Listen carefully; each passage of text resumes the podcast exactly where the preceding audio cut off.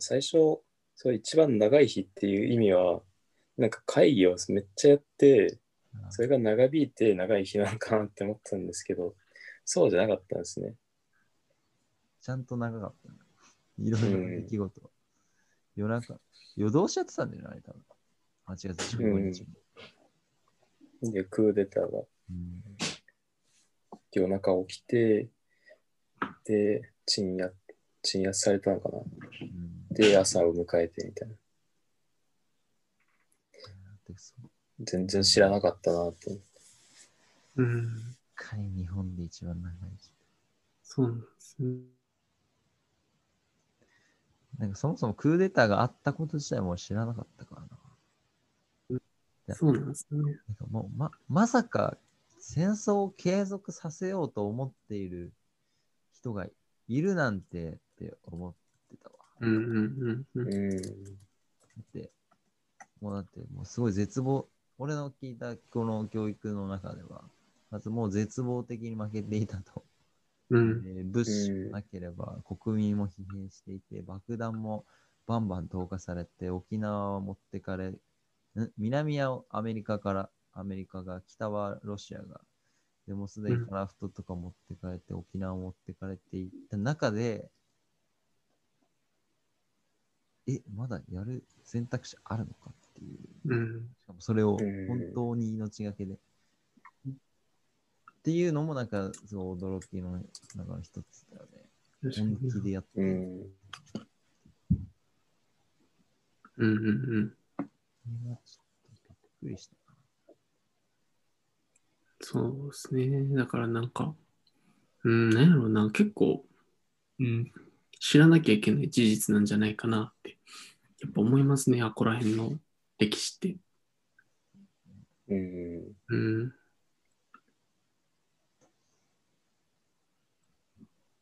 語られることが避けられる。うん、でも、でも多分また起こるんですよね、これって。やだなぁ。うんマジで嫌だわ。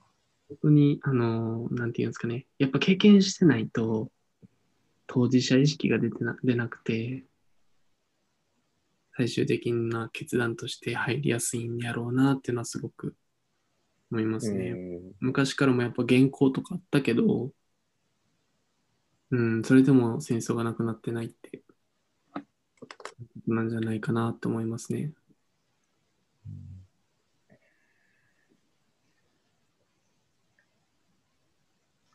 オッケーっす。ちょっと。じゃあ、ここで映画の話はひとまずいいかな。はい。あーまあ、話したい、話したい。で次に、まあちょっとね、ちょっと、打って変わって、テイストも 大きく変わり、芥川龍之介トロッコの読書会をしていきましょうということで、これはもともと雲の糸とし春の本の中に内蔵されていたのかな？っていうもので。うん。なんかそんな感じで書いてあるわ。で、青空文庫で誰でも読めますと。しかもこれかなり短いよね。ですね。芥川の中でも。うん。なので非常に読みやすかったです。そして日本語も綺麗だし、うんとても読みやすかったです。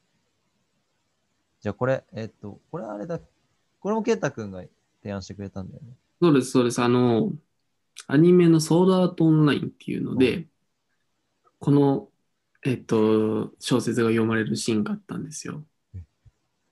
そうなんですよ。うんなんかそう、なんかすごくデジタル化されて、何やったかななんかあと何日かで死ぬみたいな子が、あの、教室に来て、学校の教室に来て、みたいな。でそこでこのトロッコが読まれてたんですけど、なぜそのシーンでトロッコが出てきたんかみたいなところが、ちょっと気になって、っうん。ていうのが理由です。読んでみて分かった？わかんないんですよ。結構、いや、なんていうんですかね、男としてはすごく、いや、俺も絶対同じこと言ってるな、みたいな、ワクワク感と言いますか。うん。そういうのはあったんですけど、なんやろうな。そこで読まれた理由は正直。わかんああ、でも、うん。若干の帰り道の恐怖とかかな。ああ、なるほどね。いや、なんかな、アニメすごいよな。まさか芥川龍之介の短編から引用するなんて。うん。アニメはアニメでさ、こう別の文化圏でさ、その、本当に最先端で最近の話みたいな。それ、が、いわゆるこう、文学っていううん、ガチガチ固まってるようなところと結びつくのって、なんか、すごいおしゃれだなと思うん。う。うわ、めっちゃ知ってるやん、お前。うん。でも、やっぱあんまないっすよね、そういうアニメ。最近。いや、もう全くわからんわ。ですよね。そんなん見たこともない。最近はやっぱ異世界転生じゃないですか。いやめっちゃ流行ってますよね。うん。ありとあらゆる転生系がありあるっていう話ですよね。そうだね。転生、転生系あんまない。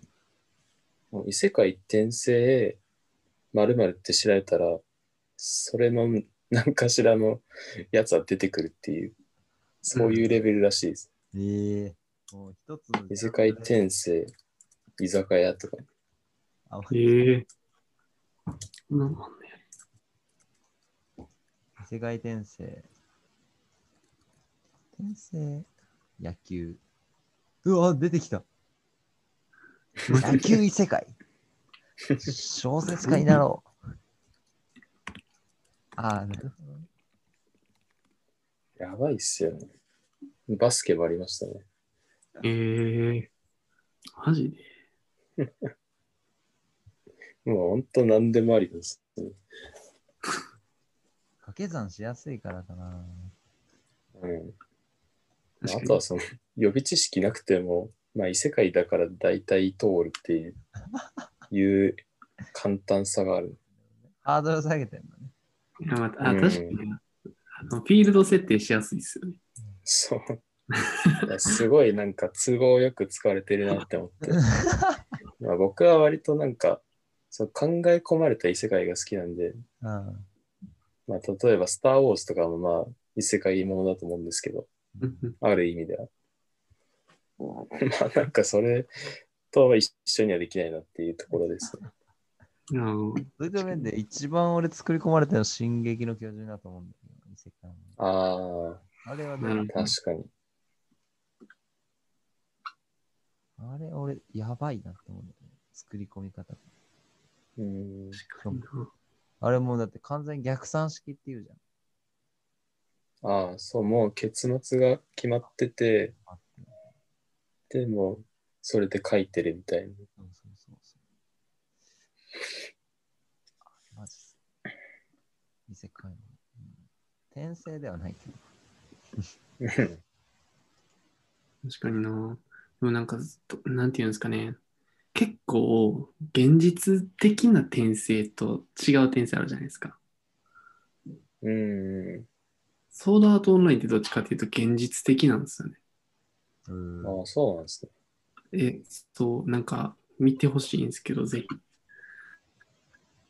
なんていうんですかね、ゲームの世界になんか今あるじゃないですか、こういう、うん。みたいな、すりなんかしたら入れるうん。っていうのを脳脳単位でやってるんですよね。だから寝転んだらマジで異世界の中に入れうて、ん。刀触れるようになるみたいな。っていう技術が開発されたうん。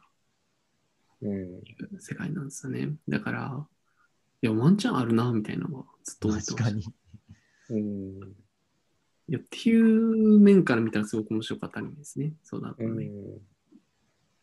なんかゲームの中に入るっていう意味でだと、あの、スピルバーグ監督が割と最近やってた、あれなんだったっけな。なんてやつだっけあれ。パックン？パックン、パックンじゃなくて、ガンダムとかで出てくるやつ。え、そんなんあるんですか？トランスフォーマあ、ー。レディープレイヤー1だ。レディープレイヤーえー、それも確かゲームに入るみたいなやつで。まあ、あれはもうちょっと意味合いは違うんですけど。でもゲームの世界がなんか現実世界よりも優位になるっていうのは、ちょっと似てるかなって思いました。うんうんえー、面白そ面白そうやな。う。オアシス。それは、うん、うんまあ、面白かったですよ。普通、普通にって言ったらあれですけど。うん。えー、全然知らなかったな。これどこで見れるんだろう今見れるのかな F やるかな。今、どっかであるのかな僕は金曜ロードショーで見たんですけど。マジで？じゃあ録画してあるかな、よ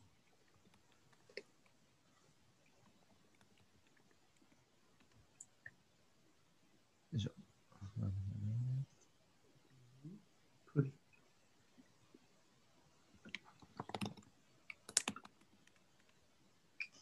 はい。じゃあ、早速ですが、やってみましょうかということ戻りますか。で。戻りましょう か。だいぶ脱線しちゃいましたけど。まあ、ここはちょっと番外編にした方がいいかもしれない。番外編です。はい。はい。トロッコですね。これは、じゃあなんか、どんな感想を得たかっていうのを、まあ、一言二言、軽く教えてほしいなっていうところから始めましょうという。まあ、どんな物語かなうん俺はなんか結構心温まっちゃうなって感じでしたね。ちゃうなってなんか自己、うんまあ心頭温まったね。最後のラストシーンで。っていうような感想を受けましたね。ケイタ君は？うんえー僕は、いや、なんていうんですかね、男のロマンみたいなところがトロッコに感じたんですよ。あなんうんいや、絶対俺も工事しててトロッコ通ってたら乗りたなるな、みたいな。ー 憧れみたいな。うんそう、あかんと分かってても乗りたなるなっていうのがやっぱ一つありますね。で、うんもう一つは、その挑戦後、多分結構トラトラウマまではいかないですけど、あのフラッシュバックする時があるっていうを、まあ、書いてあるじゃないですか。うんそれが、まあ、なんか、たまに僕も過去の経験がフラッシュバックすることがあるので、わかるなっていう感じでしたね。うん。うん。うん。梅ちゃん。はそうですね。僕、これ読ん。で、なんかに似てるなって思ってたんですけど、これ初めてのお使いに若干似てるなって思ったんですよね。あ、確かに。なんだろうな、なんか、ま、僕らの視点からこれ読むと、あ、なんだ、こんな、なんかしょうもないことをやってんな、みたいな感じじゃないですか。はい。だけど、多分、この本人からしたら、これはもう相当な成長物語なんですよね。うんうん。この経験っていうのは。まあ、だからこそ多分、まあ、26の年、東京出てきた時に、まあ、たまに、その時を思い出すみたいな、あるんですけど、もしかすると、なんかそういう、初めて、なんだろうな、その、なんだろう、一気に成長したっていう記憶なんじゃないかなっていう本人の中では。だから思い出すんじゃないかなと、なんかそんな印象を受けましたね。うん。素晴らしく共感するまとめでしたね。8歳の時の話を、現在の26歳で思い出す。めっちゃ子供の時のかけがえのない印象的な経験。26歳の時に思い出したからな。まあ、まあぼちぼち思い出してもいいってことだね。小、うん。小小3とかが8歳っつったら。うん。ですね。小児さんですね。なるほどね。初めての使う、ちょっと素晴らしい。例え